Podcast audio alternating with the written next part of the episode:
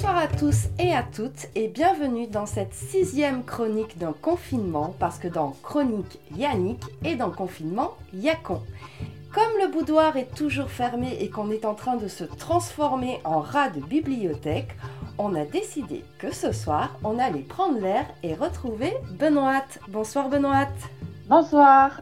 Alors Benoît, nous t'avions rencontré à Cosette de Boudoir lors de notre émission articulée autour des plantes aphrodisiaques, nourriture canaille et chair interdite.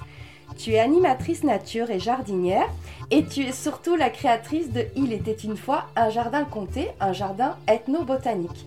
Et donc tu vas nous proposer quelques conseils d'ouvrage autour de ce thème, la nature.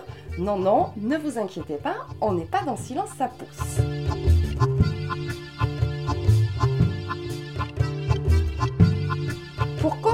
Tu voulais nous présenter un genre littéraire dont nous parlons peu à Cosette de Boudoir, c'est l'héroïque fantasy, car tu en es une très grande lectrice. Et tu me disais en préparant cette chronique qu'il y a beaucoup d'autrices euh, d'héroïque fantasy et que souvent les personnages féminins sont très intéressants, complexes, ils ont un côté guerrière, badass.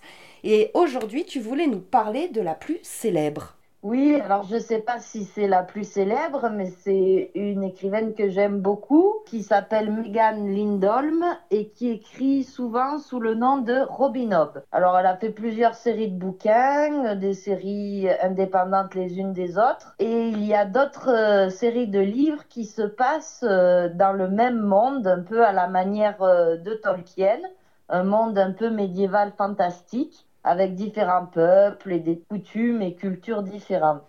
Et donc tu as choisi quelle saga? Alors moi j'ai choisi Les Aventuriers de la mer.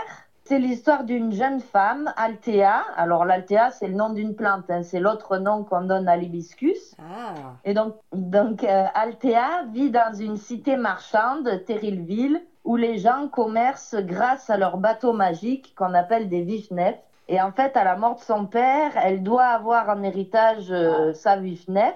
Mais en fait, le bateau revient euh, au, à son beau-frère qui va faire du commerce d'esclaves avec. Donc euh, voilà, l'histoire, c'est Althea qui va essayer de regagner le contrôle de sa vifnef. Donc il y a plein de personnages sympas, des dragons, des serpents de mer, des pirates, voilà, Parangon, une vifnef un peu folle. Euh, voilà. Donc on est vraiment dans l'imaginaire et puis euh, neuf tomes, euh, donc si le confinement dure encore, vous aurez de quoi lire. Oui. Pour préparer l'émission Nourriture canaille et chair interdite, tu m'avais prêté L'herbier érotique, histoire et légende des plantes aphrodisiaques de Bernard Bertrand aux éditions Plume de Carotte. C'est un très très beau livre sur euh, les plantes aphrodisiaques. Est-ce que tu peux nous en dire euh, quelques mots et le présenter? Alors c'est un livre passionnant qui présente environ une centaine de plantes qui sont considérées comme aphrodisiaques ou qui ont des connotations ou symboliques euh, érotiques. C'est un livre qui retrace un peu nos croyances et nos histoires populaires autour de cela. Bon, pour te donner quelques exemples, euh, on apprend que euh, l'ortie frottée sur les organes génitaux produit un véritable coup de fouet dynamisant. Euh, attention, on... ne conseille pas à nos auditeurs. Hein Chacun prend ses responsabilités. Hein à leur risque et péril. Leur risque et péril. où on apprend encore que les orchis, les orchidées, doivent leur nom à cause de la ressemblance entre leurs bulbilles et des testicules. Je crois savoir qu'on trouve sur SoundCloud des petites chroniques radiophoniques que tu as faites sur certaines plantes et leurs vertus pour ceux et celles qui seraient intéressés par cette euh, thématique. Tu t'intéresses aussi pas mal à la figure de la sorcière et euh, je pense évidemment à l'ouvrage très complet sur cette figure complexe.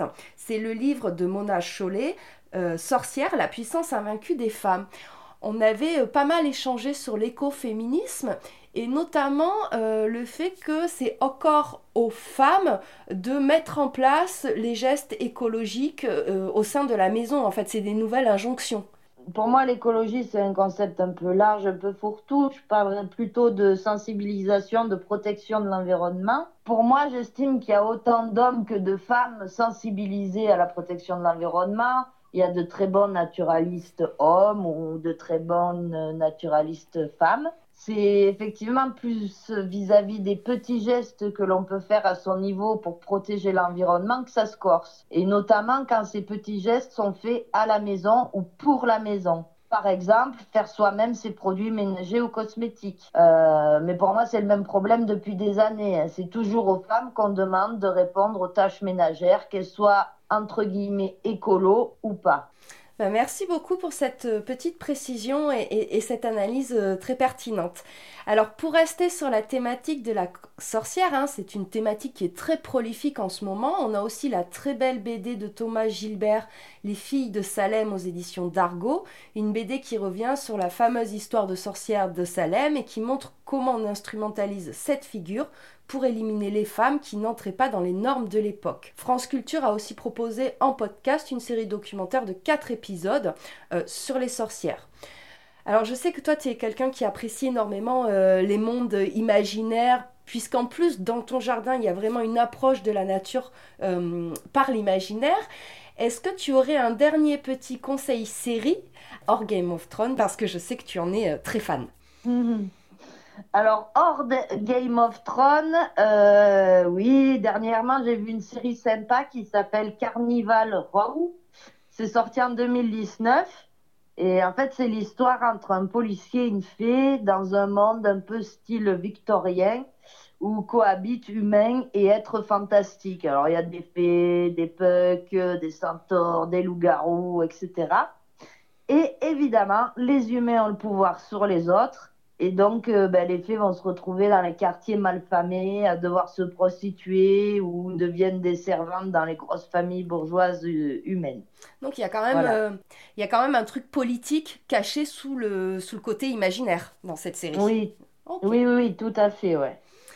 Alors, on va se quitter avec un morceau d'une très grande dame de la chanson française que tu aimes beaucoup, c'est Juliette et tu as choisi le morceau euh, Procrastination. Est-ce que c'est un petit clin d'œil à notre attitude pendant le confinement? Tout à fait. Pourtant, toi, je sais que tu travailles énormément euh, dans ton jardin et, tu ne chômes pas, même si euh, les jardins sont des lieux de contemplation et de rêverie aussi. J'ai encore le temps pour écrire ma lettre, je m'y mets bientôt, dès ce soir peut-être. Une lettre d'amour, c'est très important, c'est toujours du cœur dont la vie dépend. J'ai encore le temps de trouver les mots pour en dire assez sans en dire Merci beaucoup Benoît pour tous ces conseils. Alors le petit récap, Les aventuriers de la mer de Robin Hobb, euh, L'herbier érotique de Bernard Bertrand, Sorcière la puissance invaincue des femmes de Mona Chollet, la BD Les filles de Salem de Thomas Gilbert, le podcast Sorcière sur France Culture et la série Carnival Row. Donc nous, on espère pouvoir venir te voir prochainement dans ton site fabuleux Il était une fois un jardin compté dans le Cantal. Et j'imagine on peut suivre toute ton actualité sur ta page Facebook et ton compte Instagram oui, effectivement, il suffit de taper Il était une fois un jardin compté et vous pouvez trouver la page Facebook et le compte Instagram.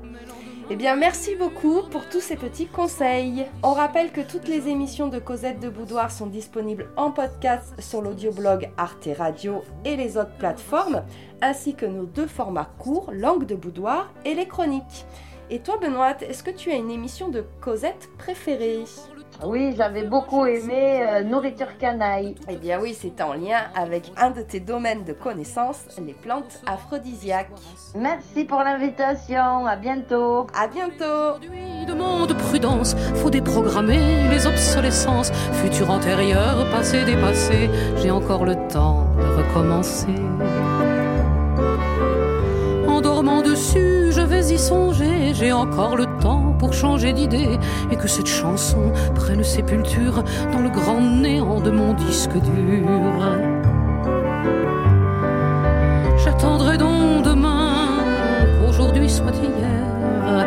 C'est le meilleur moyen d'exaucer les prières, de jouer les devins et de passer l'hiver. Cette désinvolture, c'est ma consolation